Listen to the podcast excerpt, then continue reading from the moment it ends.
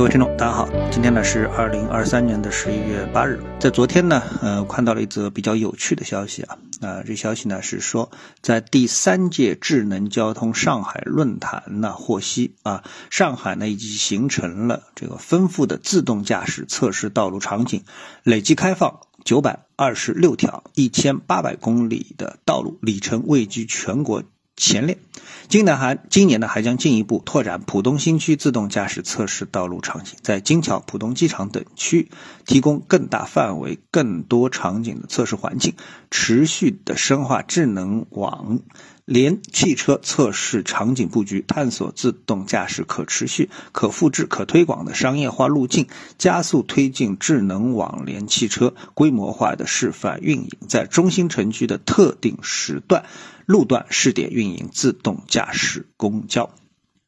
啊，那么简而言之呢，标题就是上海在中心城区的特定时段、路段试点运营自动驾驶公交。啊。那看到这则消息的时候呢，我觉得还是有一点点突然啊。那虽然大家都知道，嗯，在我的栏目当中，我一直是比较推崇啊，像这个人工智能，然后呢，自动驾驶啊这样的一些，呃，既比较前沿，同时呢又比较接地气的啊这样的一些高科技的内容啊。因为呢，它呢跟我们的普通人啊，其实关系还是特别近的啊。比如说这个 ChatGPT，你也是有办法去运用的，对吧？那么如果你买了这个电动车的话，里里面多多少少也有一些自动驾驶的技术在里面，就看你用不用啊，或者是敢用不敢用。而一旦涉及到这样的一个话题的话呢，那个大家更多的呢还是在讨论车和人之间啊一个责任的划分，比如说法律到底怎么来界定啊。所以我一看到这个消息的时候呢，我想了一想，我觉得哎，上海的这个呃做法，或者说中国的这个做法呢，还是非常有可取之处啊。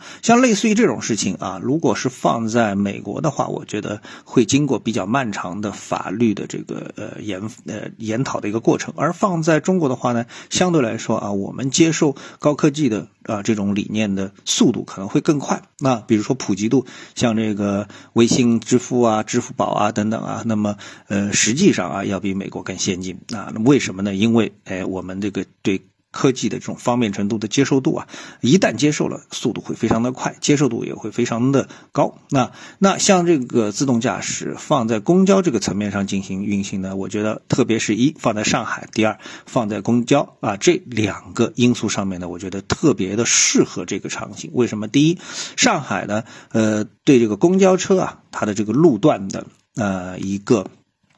设置啊，已经是非常的完善啊，特别是在城区。那我们看到这个公交专用道已经是非常的普及啊，呃，这个。那么另外一个呢，那么因为它这个普及，所以呢，在法律界定上又非常的容易啊，因为呃是在这个特定时段。啊，特定的路段，这个上面它本身它就是属于啊，我们说这个公交的一个专用道。比如说大家都知道七十一路，七十一路是二十四小时啊，这条路就只能归他用，任何人都不能参与啊。那所以在这种情况下，如果你一旦跑到这路上去发生交通事故，哪怕是这个公交车它的自动驾驶的一个。啊，功能还不是特别的完善，识别度稍微差了那么一点，把你给撞了。但是从法律责任上来说的话，完全是这个你的责任啊，而不是公交的一个责任。为什么呢？因为你开错道了，对不对啊？这就非常简单的一个事情。所以呢，从公交的一个这样的一个特定的运行状态来去，哎，这个呃提升呃自动驾驶啊，为这个自动驾驶这个科技提供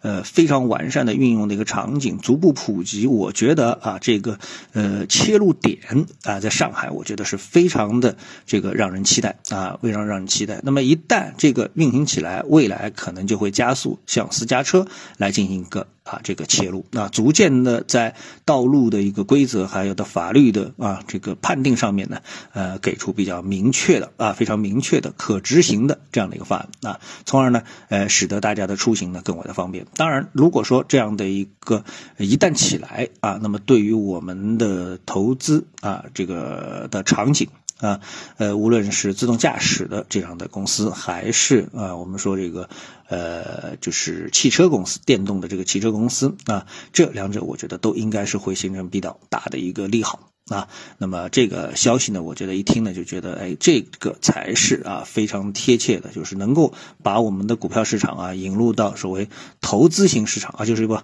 成长型市场的这样的一个消息。啊，这种这种方向啊，呃，这是一个呃，我觉得特别有意思的消息啊，今天呢跟大家分享一下。好，谢谢各位收听，我们下次节目时间再见。